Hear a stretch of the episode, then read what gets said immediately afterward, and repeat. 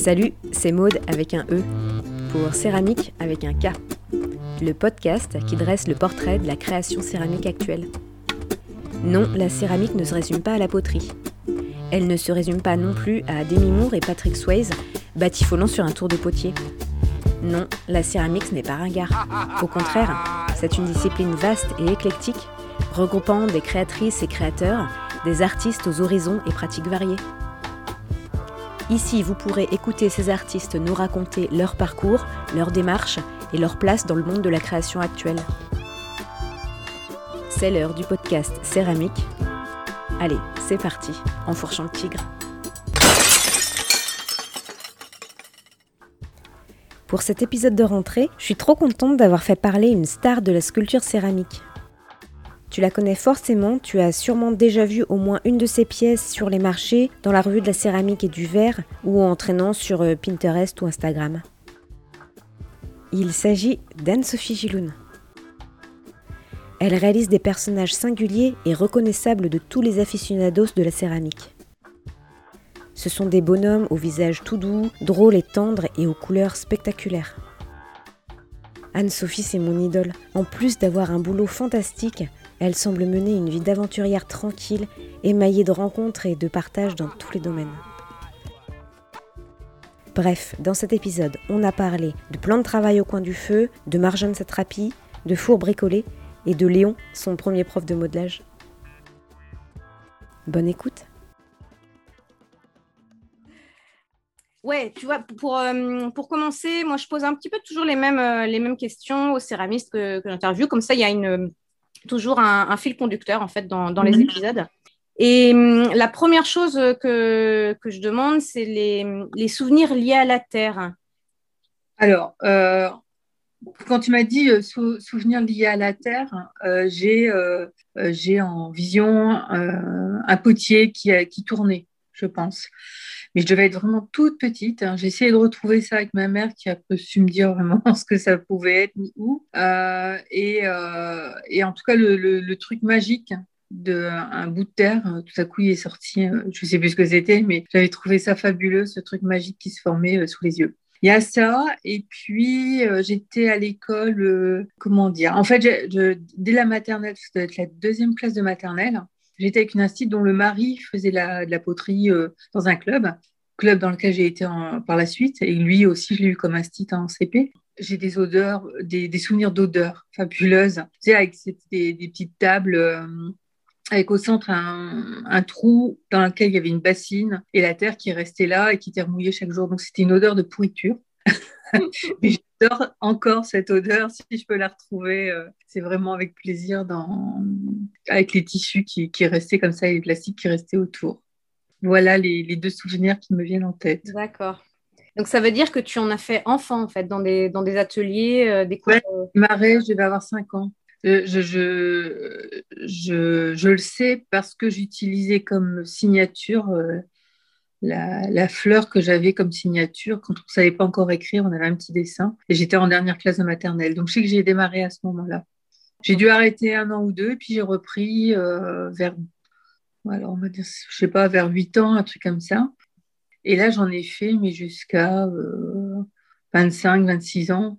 Ouais, jusqu'à la naissance de mon fils, où là, j'ai stoppé un peu. Et puis après, euh, après c'est devenu encore plus nécessaire, j'ai l'impression, et où là, j'ai commencé euh, avec l'intention d'exposer et, faire ça plus professionnellement. Et, donc aussi, je me suis formée à ce moment-là. C'est-à-dire que j'avais un parcours d'autodidacte qui, franchement, m'a bien, bien servi, même encore maintenant, à oser faire des trucs. Euh, mais à un moment, je savais qu'il y avait des, des, petites choses techniques, la barbotine, des trucs comme ça que j'utilisais pas bien ou pas du tout.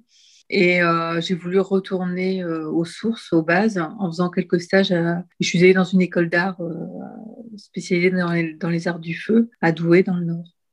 Ok. Et alors, tu avais quoi comme activité avant d'être céramiste professionnelle?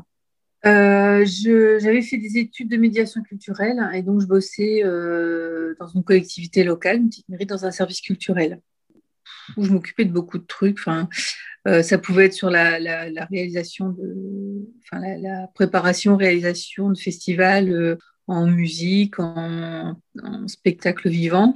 Et après, moi, j'avais quand même, ça, on était forcément plusieurs dessus. Et j'avais aussi surtout un boulot au niveau des expos un programme d'exposition à mettre en place, euh, peinture, euh, sculpture, enfin essentiellement peinture, parce qu'au niveau matériel, c'était, euh, on était, on, avait plus de matos pour ça que pour des sculptures, c'était plus compliqué.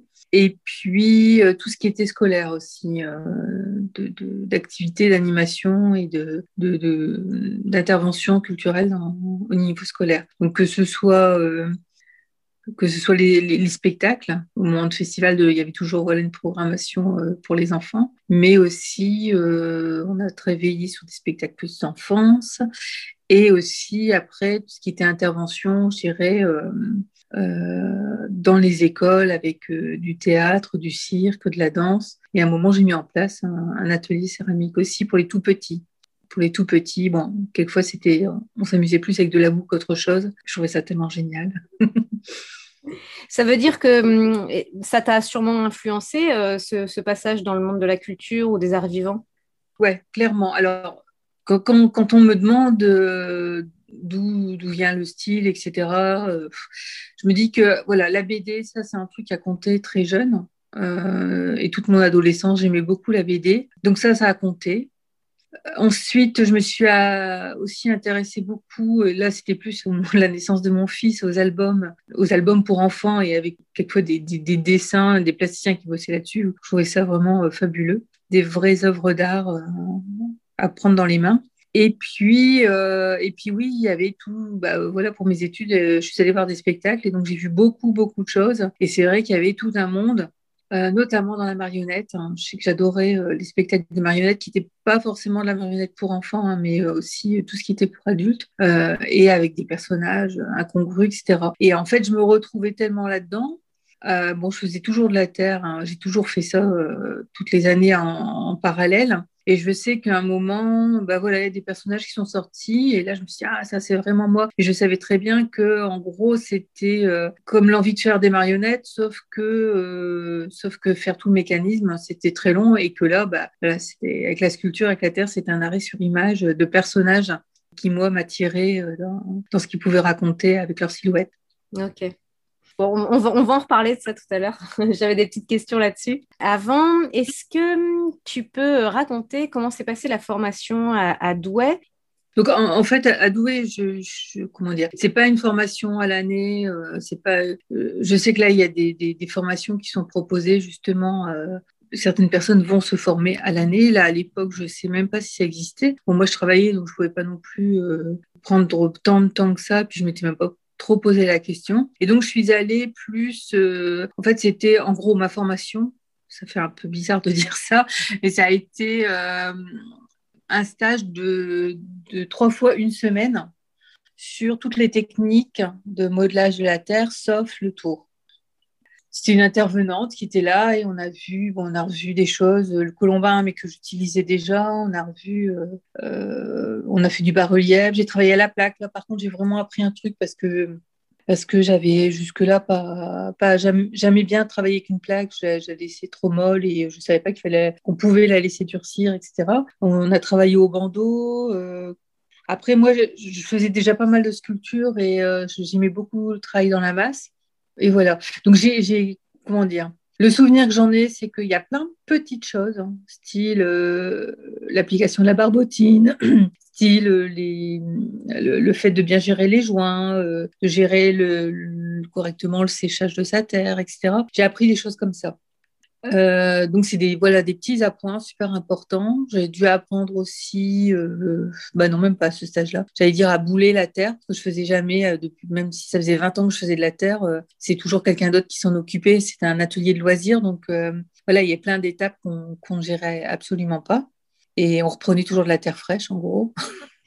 je trouve ça aberrant même qu'on ne l'apprenne pas mais bon c'est tout. Et donc voilà je suis allée faire cette formation J'irais, ce que j'ai rencontré aussi, euh, c'est des gens, en fait. C'est des gens qui, euh, qui, avaient envie de faire ça, qui avaient envie de se lancer. Et euh, parmi, je sais pas, tu connais peut-être, parmi une des personnes que j'ai rencontrées là-bas, on était sur la même table durant le stage.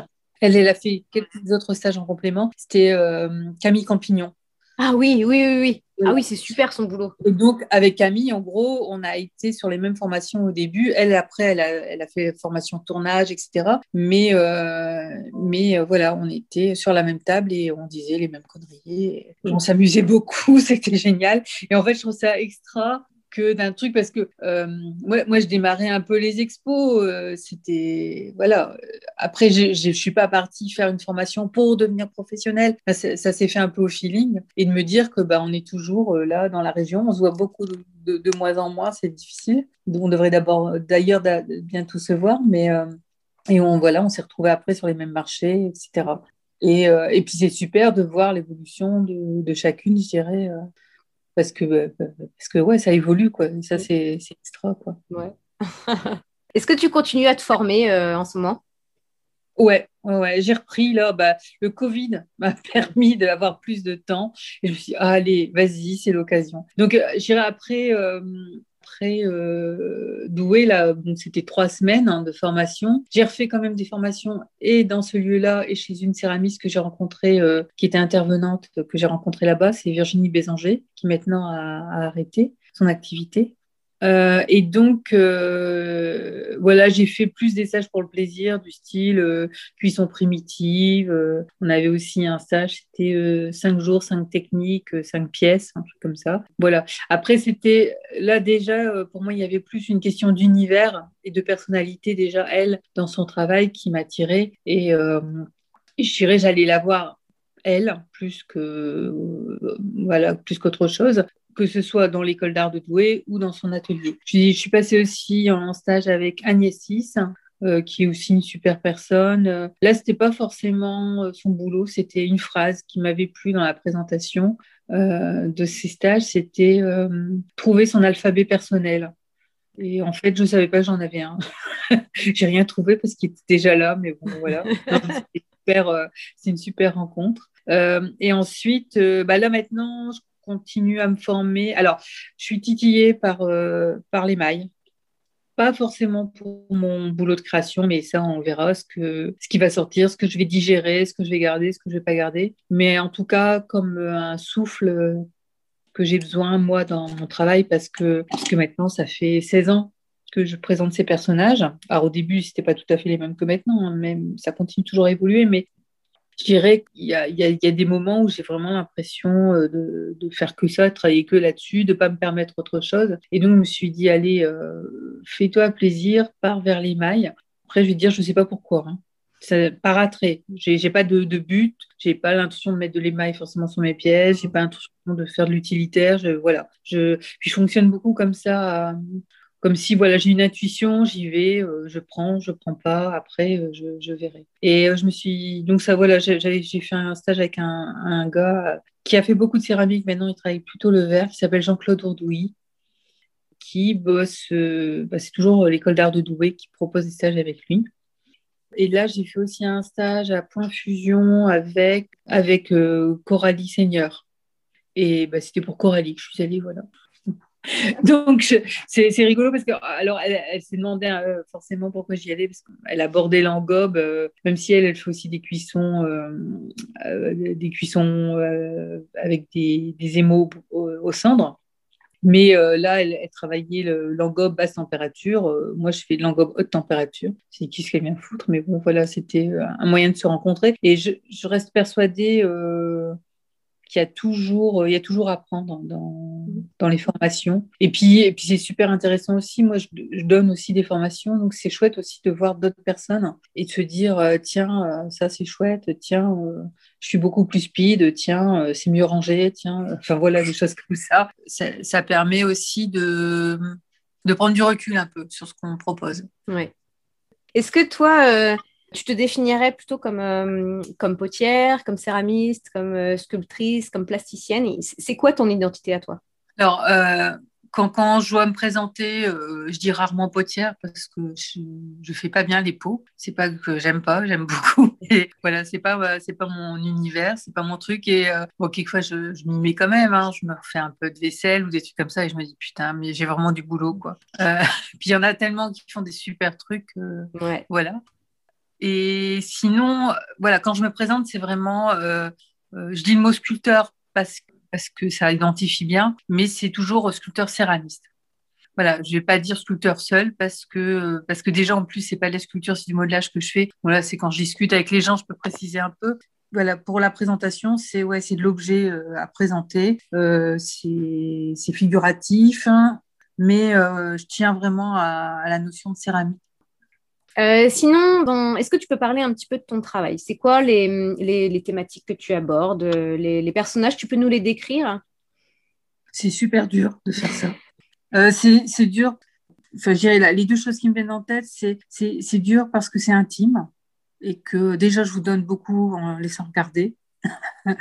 euh, et que je me dis, euh, c'est une, une, telle part de moi que voilà, je me mets euh, semblant de rien à nu.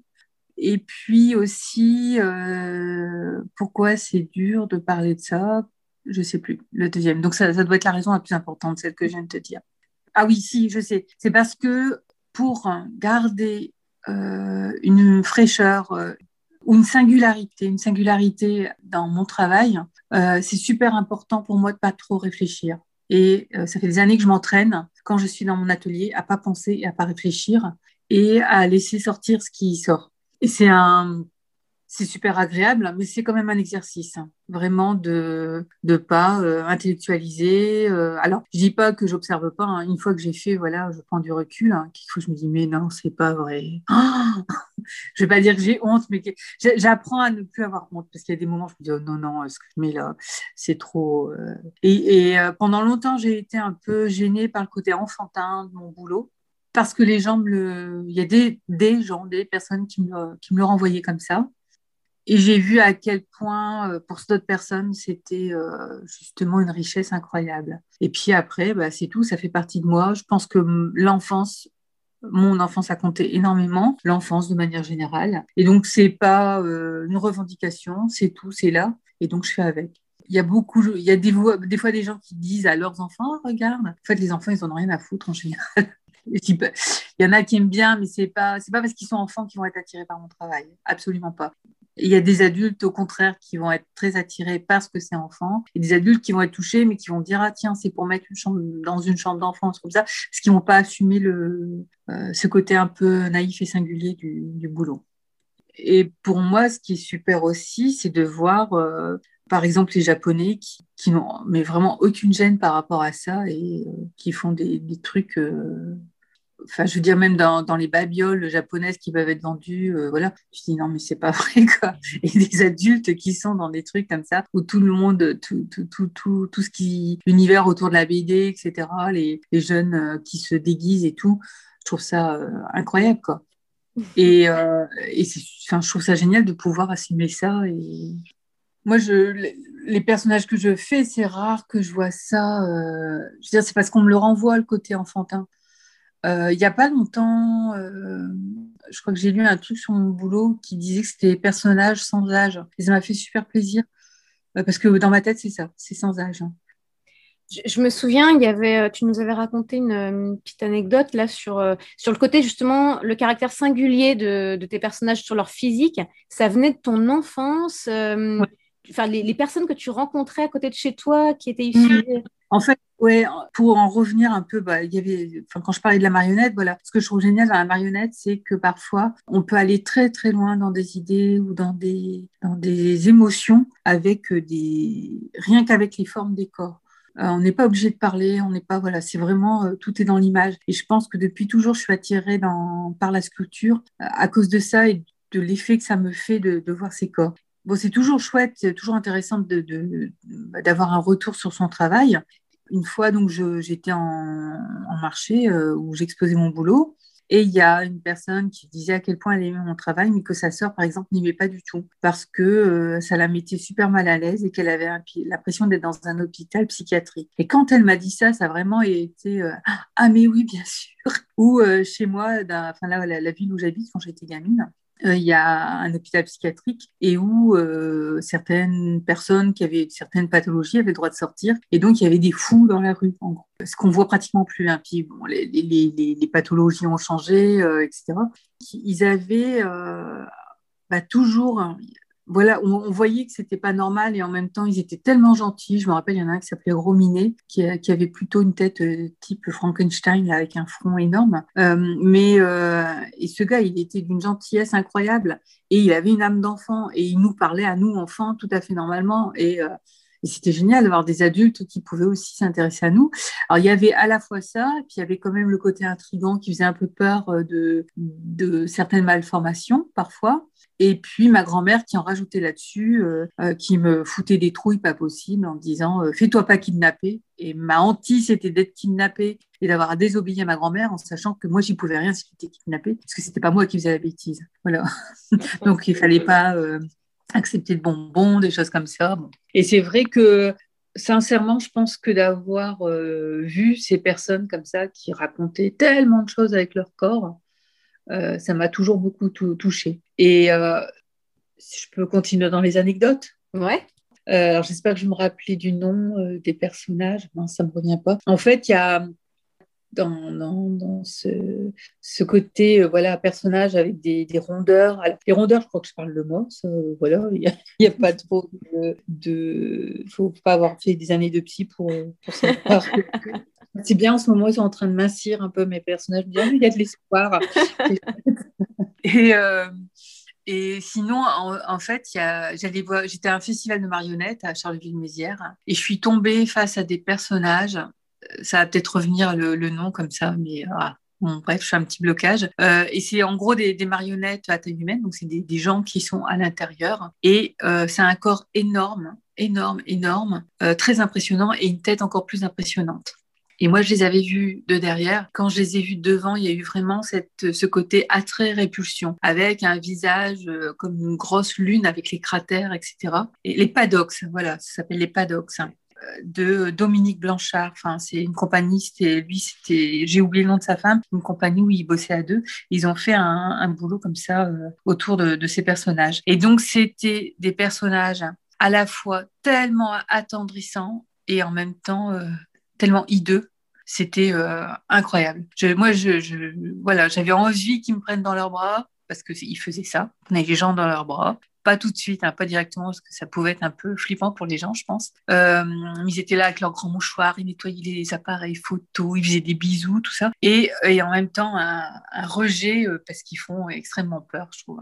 Si tu peux aller voir sur, sur Internet, les paddocks, ça doit s'écrire PA2D, il me semble, OX.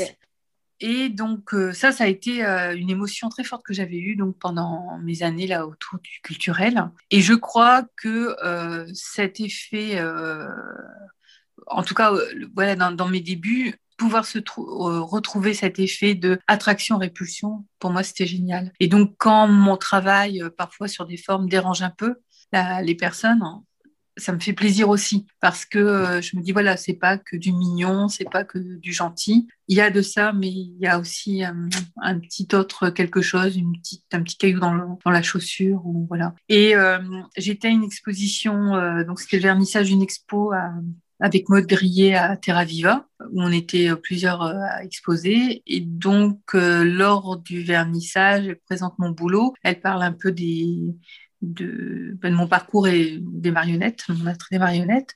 Et à un moment, elle m'appelle en me disant qu'il y a quelqu'un qui veut me parler. Donc, je vois un vieux monsieur avec une énorme barbe blanche, une voix magnifique, très grave, euh, qui vient me parler. Et euh, il me dit à quel point il est touché par mon travail, qu'il fait de la marionnette, qu'il euh, est en train de créer son dernier spectacle parce qu'après, il va prendre sa retraite, mais qu'à la limite, rien que de voir mes personnages, ça lui donnera envie de continuer. Génial, conversation sensationnelle. Et donc, euh, à un moment, euh, je lui demande euh, ce qu'il fait. Donc, il dit, bah voilà, oui, je suis créateur de spectacles marionnettes. Je suis, alors il m'avoue qu'il est quand même un peu connu, il me dit son nom, etc. Bon, ouais, ok. Quand je rentre chez moi, je vais voir, et en fait, c'était le créateur des Paddocks. c'est fou pour moi. Et j'ai toujours pas réussi à lui écrire. Mais je me dis, il faut que je raconte cette histoire. Comment, bah, je pense qu'on est touché dans, certainement dans les mêmes choses pour que lui euh, fasse tilt euh, en voyant mon travail et, moi que j'ai eu cette émotion quand, quand j'ai vu le sien. C'était, c'était extra. Donc si jamais il m'écoutait, euh, je vous embrasse très fort, Monsieur Dominique.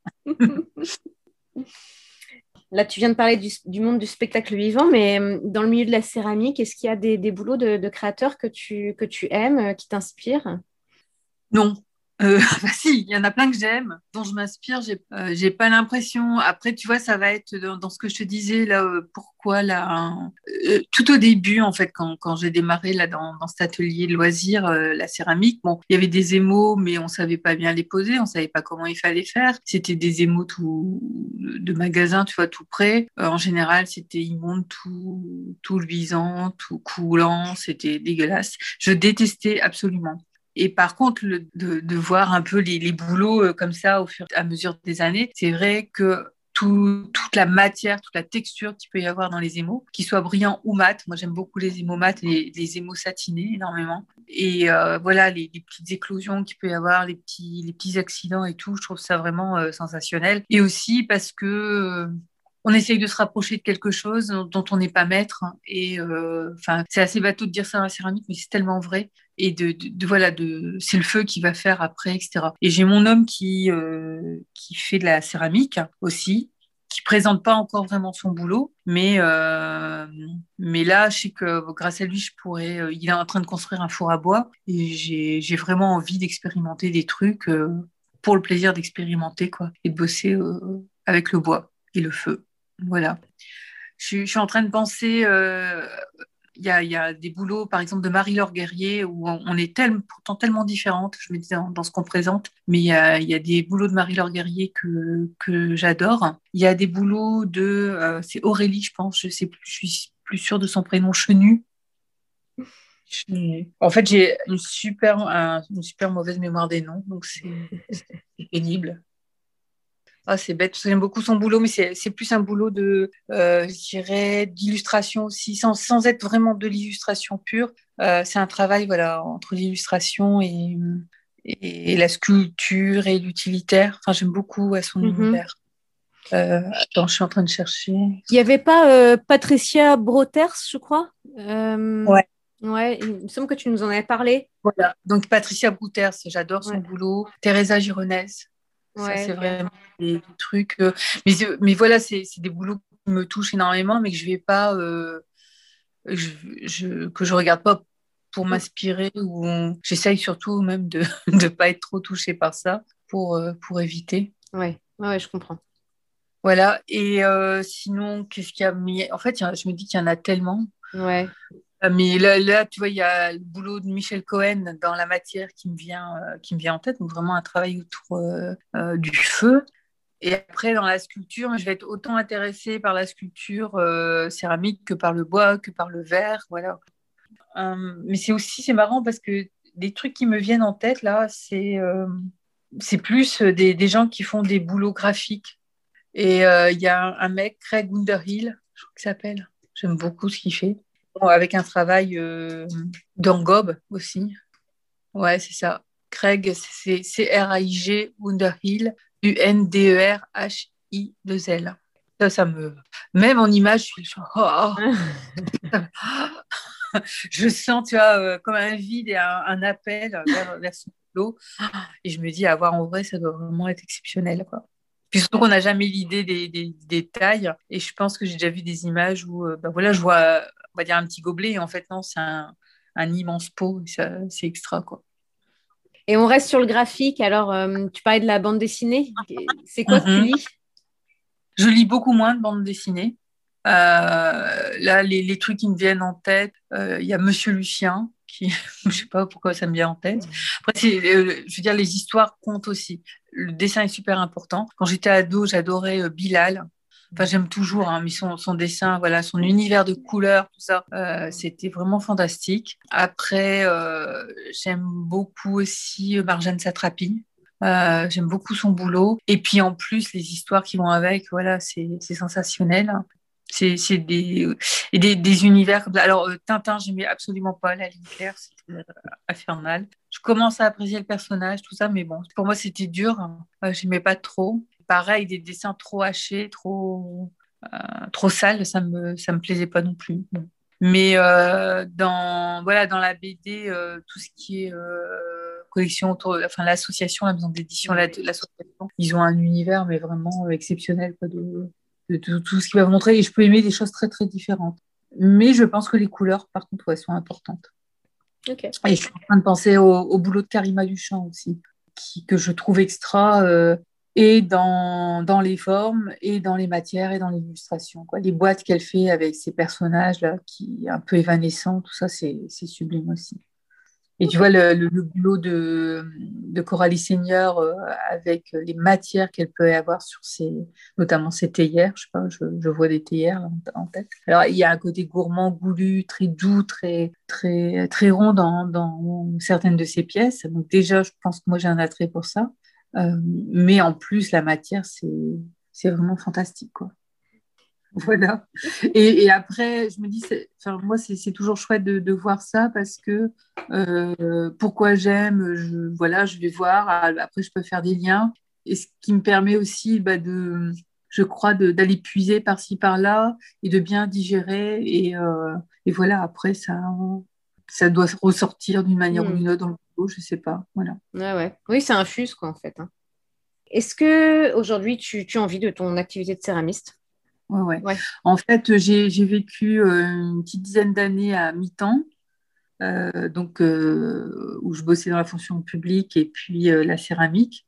Et puis à un moment, je gagnais plus. Donc voilà, j'étais à mi-temps. Je gagnais plus avec mon mi-temps céramique qu'avec mon mi-temps en mairie. Donc là, j'ai commencé à me poser des questions. Mais en même temps, j'aimais beaucoup ce boulot-là aussi, donc c'était compliqué de prendre des décisions. Et aussi, je, me, je voyais bien quand même que en termes de céramique, j'avais du mal à à évoluer. Alors quand je dis évoluer, c'était pas dans mon travail, mais c'était euh, dans le fait de montrer mon travail. J'avais plus assez de temps pour euh, faire, euh, je sais pas, les marchés. J'étais limitée dans les congés que j'avais, donc voilà. je pouvais pas donner des formations autant que je voulais, enfin des choses comme ça. Et ce qui fait que je me disais, voilà, il y a un choix à faire. Est-ce que tu, tu, veux vraiment aller plus loin? Alors, quand j'ai pris la décision, c'était waouh, génial. Puis une trouille pas possible en me disant bon, bah ouais, ok, je gagne autant euh, dans mon année avec la céramique, euh, mais ça ne veut pas dire qu'à plein temps, je vais doubler cette somme.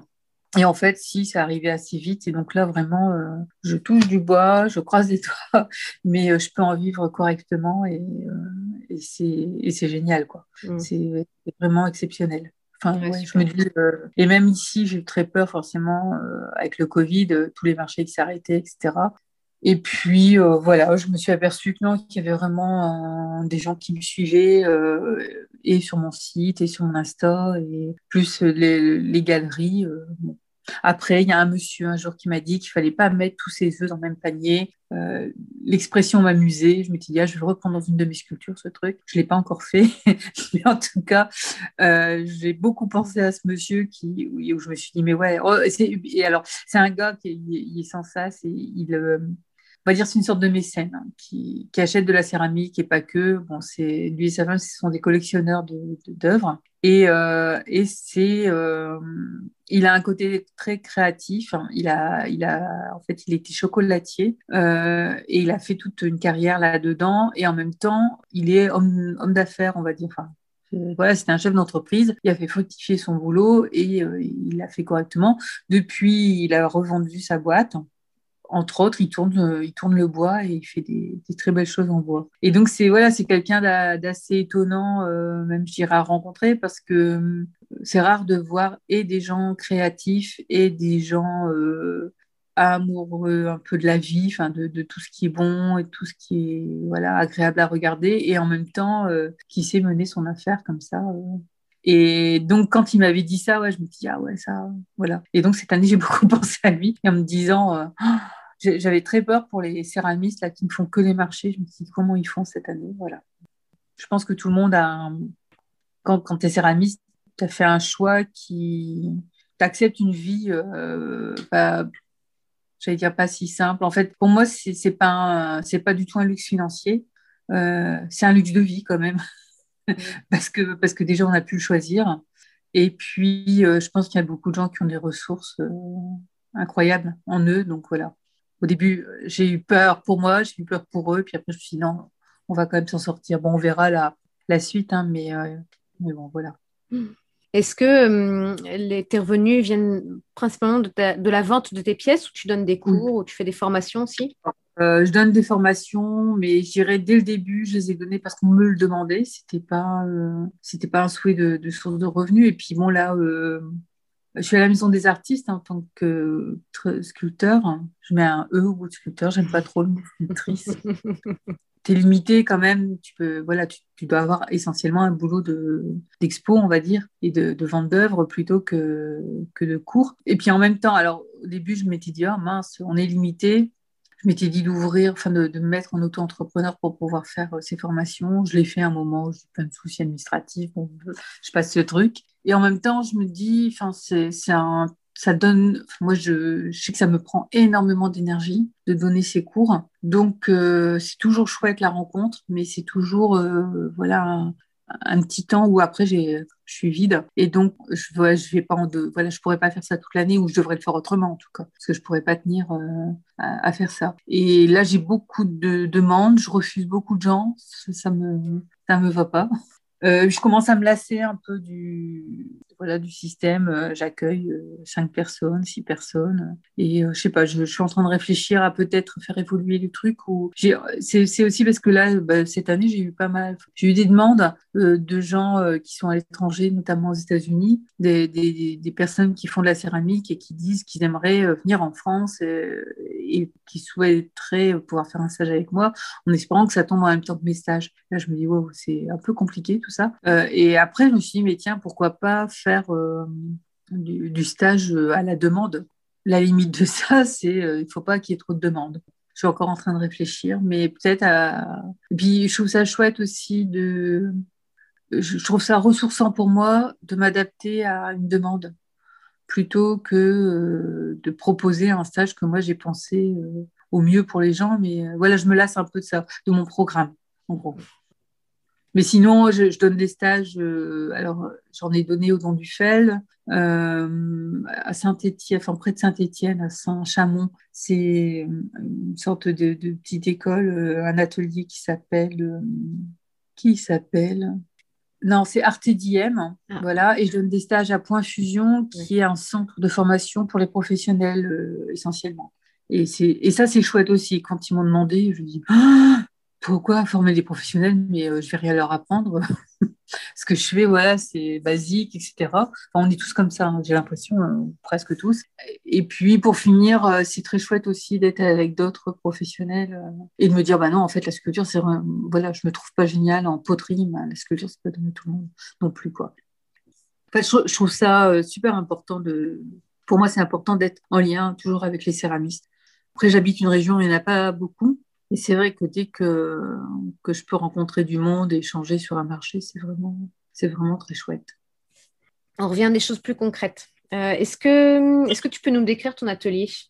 Alors, ouais, c'est génial, mon atelier. Donc, c'est, euh, on va dire, c'est chez mon homme. J'ai, ça fait ça fait pas longtemps que je suis dedans, ça fait six ans, enfin c'est déjà ça, mais euh, ça fait 16 ans que je fais ça, voilà, ça fait six ans que je suis dans cet atelier où en gros c'est une vieille petite fermette. Donc c'est une maison ce qui fait que j'ai euh, ce qui devait être le salon salle à manger comme euh, espace de travail. J'ai une cuisine. Euh, là où il y avait la salle de bain, j'ai laissé les toilettes et j'ai mis un four et une armoire de séchage. Et en fait, bah, j'habite le nord, c'est une petite maison tout en briques. Il y a plein, plein d'arbres autour. C'est par contre près d'une rue passante et ça, voilà, si les voitures pouvaient ne plus exister, ça, ce serait vraiment génial.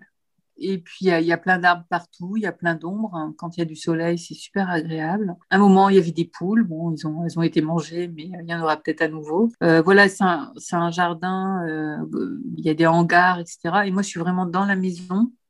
C'est des anciens carreaux euh, au sol, tu sais, les, carreaux. des tomates? Ah non, carreaux de ciment. Des carreaux de ciment avec des couleurs et des, des formes ah géométriques.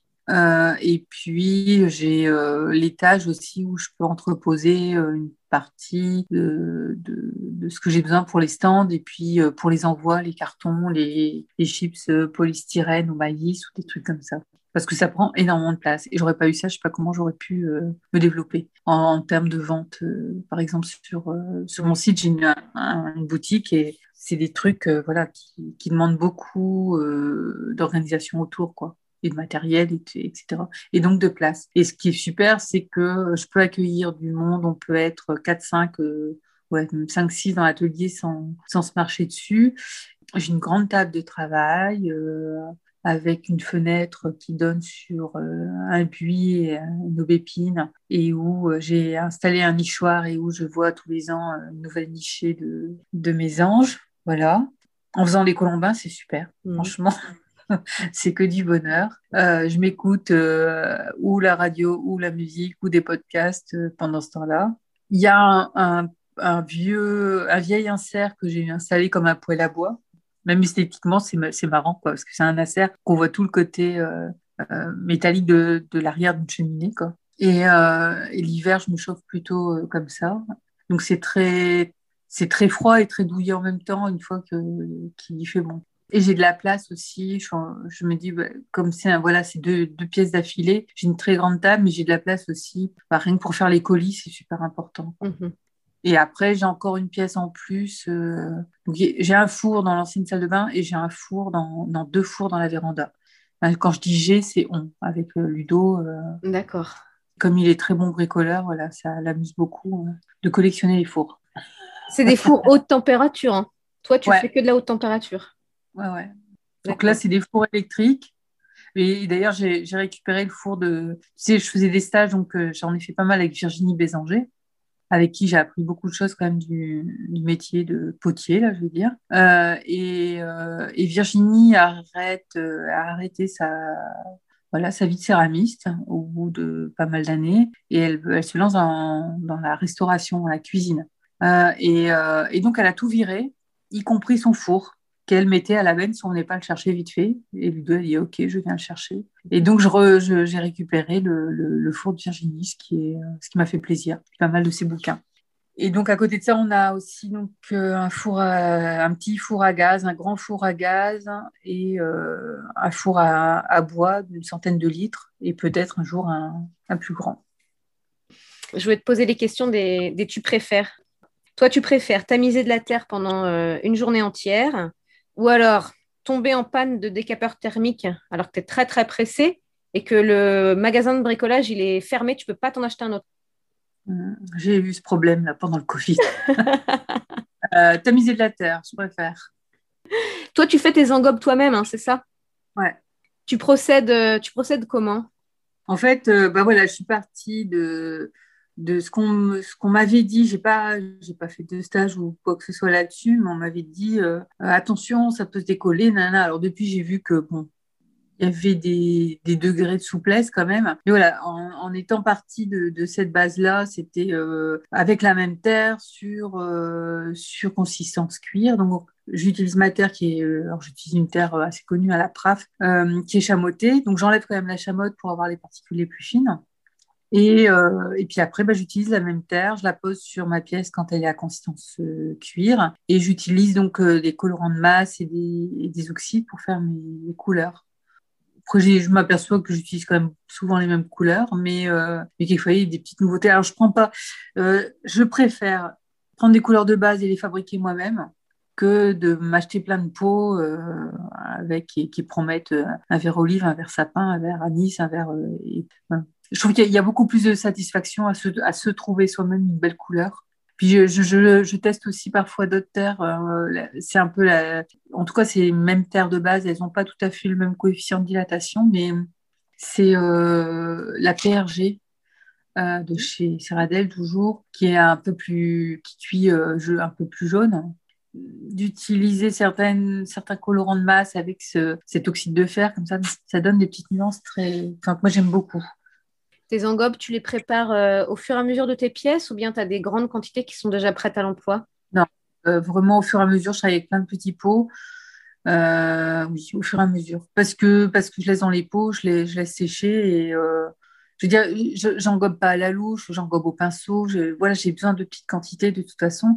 Et quand, quand j'engobe, je, fais vraiment euh, des, fines couches. Je préfère mettre euh, trois, quatre fines couches les unes sur les autres. Et puis ça me permet de jouer sur euh, les nuances, sur les profondeurs, que de, de, de faire une seule et belle même couche, une même couleur. Ça, c'est, ça peut être très beau dans certains boulots, mais c'est pas dire c'est pas mon propos moi je, je... en fait je, je pense tout au début quand j'ai démarré je connaissais pas trop bien euh, donc euh, voilà dans le club il y avait euh, du cirage donc j'ai beaucoup utilisé le cirage pour, colorer mes pièces. Après j'ai trouvé des cirages de super bonne qualité avec des couleurs assez incroyables. Et puis et puis il y a il y avait donc ce, ces émaux qui coulaient là, qui étaient vraiment très moches. Bon voilà, non merci. Donc j'avais pas beaucoup de choix et quand j'ai voulu colorer quand j'ai voulu aller un peu plus dans la couleur sur mes pièces qui paraissaient, moi j'étais contente de, sculpter point, barre. Donc même si c'était pas tout à fait fini en, en couleur, c'était pas trop grave à, toute une époque. Puis après j'ai quand même voulu présenter mon boulot. Là j'ai voulu y mettre de la couleur. Et au début j'ai démarré bah, avec ce que je connaissais, c'était euh, les, peintures acryliques. Donc j'ai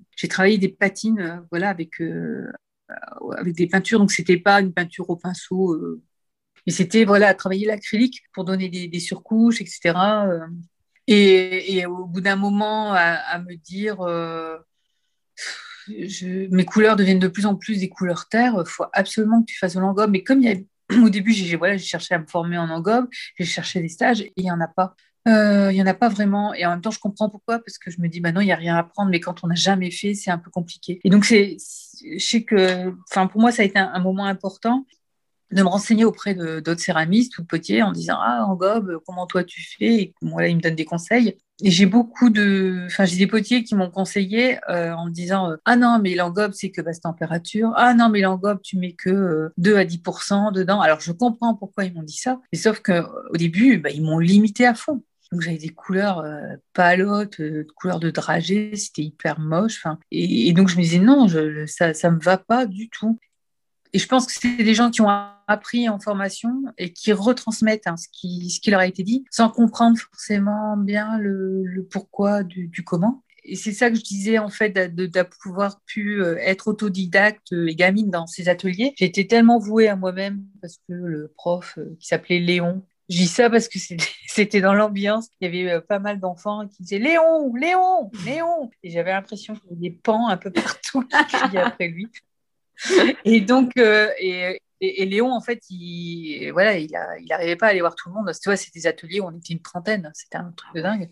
C'était enfin, les amicales laïques qui avaient mis ça en place, donc c'était euh, la culture pour tous et euh, éducation populaire, faut que tout le monde puisse en faire. Mais sauf que bah, le, le, pauvre, lui, il était tout seul à donner des indications à tout le monde. Puis comme tu avais pas mal de gamins, en fait, ce qu'ils voulaient, c'était un truc beau, ils attendaient que Léon le fasse. Euh, et moi, moi, je sais que je me suis très vite débrouillée toute seule sans plus rien demander à Léon parce que c'était trop long d'attendre. Et il y a un moment, là, avec ces histoires d'engommes, je me suis dit, mais rappelle-toi, quand tu étais gamine, enfin, tu te posais pas toutes ces questions, tu n'avais pas peur, avais... Et, je vois bien euh, dans, les formations euh, euh, voilà, des, adultes qui ont toujours besoin d'être assurés, qui ont pourtant toutes les capacités et tout ce qu'il faut en eux, mais qui, voilà, qui n'osent plus. Et donc, à un moment, je me suis dit, allez, tu t'en as rien à foutre, tu fais comme si tu étais gamine, tu aurais fait quoi? Et donc là, j'ai fait des essais, des trucs complètement de taré. C'est-à-dire, par exemple, j'ai mis, on m'avait dit entre 2 et 10% et ben, j'ai essayé 100%, par exemple. Alors, que ça va absolument rien, mais je l'ai fait. Je l'ai fait pour comprendre et euh, pour voir et pour essayer. Puis maintenant, euh, en général, quand je donne des stages, j'en parle parce qu'il faut, euh, oser faire des trucs même qui, qui paraissent pas logiques. de soi-même, on est on, comprend vite pourquoi c'est pas logique, pourquoi il faut pas faire ça. Et, et puis, on peut aussi tomber sur des petites pépites dans nos recherches. Quoi. Donc, j'ai donné un peu de stage euh, sur les engobes. Et ce qui est difficile, dans... ça devient tellement précis comme boulot euh, qu'il y a des gens qui viennent chercher mes engobes. Et ça, c'est moins intéressant et pour eux, et pour moi surtout, mais enfin pour eux aussi. Mais donc là, je sais qu'un un temps, j'ai, enfin sur les derniers stages, euh, ils amenaient eux-mêmes leurs terres, ils faisaient des recherches par eux-mêmes. Voilà, c'était et il y a eu des super belles surprises. Ça, ça aussi, moi, moi c'est moi j'ai été surprise aussi dans dans des couleurs, des teintes que, que j'ai jamais eues parce que jamais parce que j'utilisais pas la même terre. Il y a, vraiment des, nuances euh, très chouettes. Tu as envie de quoi, toi, pour, euh, pour la suite de, de ton activité, euh, pour l'avenir là qui, qui, arrive? Du bonheur. j'ai envie, de, envie de calmer le jeu. Cette période un peu bizarre m'a permis de voir que que c'était quand même beaucoup mieux quand, quand j'étais pas toujours en train de courir, parce que j'ai une tendance euh, voilà, à, faire plein de trucs, à, à dire oui un peu à tout, avoir envie de beaucoup de choses aussi. C'est pas seulement dire oui à tout, je dire non, mais c'est bien plusieurs œufs dans le même panier, mais bon, il faut pas non plus trop d'œufs parce que sinon on s'en sort plus. Voilà, donc j'ai envie euh, de retrouver des plaisirs simples, de, par exemple, nouvelles couleurs, nouvelles textures, des choses comme ça. Euh, j'ai déjà fait des essais, enfin comment dire, j'ai déjà essayé de trouver des nouvelles choses. Ça marche pas quand on décide, allez, cet été, je cherche et je trouve, et ben non, ça marche pas. Donc, euh, je pense que toute ma, enfin, voilà, il, m'a semblé qu'au début, c'était tout était tellement nouveau que c'était jubilatoire toutes ces euh, super nouveautés qui arrivent là. Et, tu, prends ça en plein cœur et c'est génial. À chaque fois, tu es euh, submergé par, euh, par les émotions qui arrivent de, ce que tu fais. Et puis, tu, prends des habitudes et puis tu fais de mieux en mieux. Et donc, de faire de mieux en mieux, bah, ça fait qu'après, tu n'es plus aussi fier de ce que tu fais. Tu sais le faire de toute façon. donc, c'est ça, c'est retrouver le plus souvent possible à ces moments de palpitation où tu sens qu'il y a un, nouveau truc qui arrive là et que tu tiens un, super bon bout et que tu espères que tu vas aller loin avec. Voilà, ça, ça je me le souhaite. Et donc prendre euh, peut-être du temps aussi, un peu plus, euh, parce que les galeries sont gourmandes, parce que euh, elles demandent beaucoup et ça c'est un peu, parfois c'est un peu compliqué de, de, de répondre à toutes les demandes. Et puis il y a un côté. Euh, alors ça va, j'ai pas des demandes comment trop précises. Hein, c'est pas des commandes de, pièces un tel, un tel et tout ça, mais euh, je reste très libre. Mais il y a quand même un. Parfois, je pourrais m'imaginer euh, travailler un peu à l'usine. J'arrive, bon, aujourd'hui je fais quoi, la cadence? Et le aujourd'hui je fais quoi, c'est assez horrible parce qu'il y a des jours, on a juste envie de rien faire et c'est tellement important de rien faire pour pouvoir se ressourcer je prends moins de temps, euh, j'ai pris beaucoup moins de temps à me ressourcer et là, je, sens vraiment que j'en ai besoin. Euh, j'ai acheté un terrain, je vais aller planter des arbres, je vais aller marcher. Donc, c'est pas directement lié à mon travail, mais ça aura forcément des influences sur mon travail. Et puis, dans la formation, voilà, trouver peut-être des, nouvelles formules. Je fonctionne beaucoup à l'intuition, donc euh, voilà, c'est des, choses ouvertes, c'est des pistes. J'ai pas de projet précis et, et il y a des choses qui vont arriver, j'en suis sûre, mais je ne sais pas encore lesquelles, et tant. Merci d'avoir écouté Céramique, le podcast. N'hésitez pas à vous abonner ou à nous laisser 5 étoiles.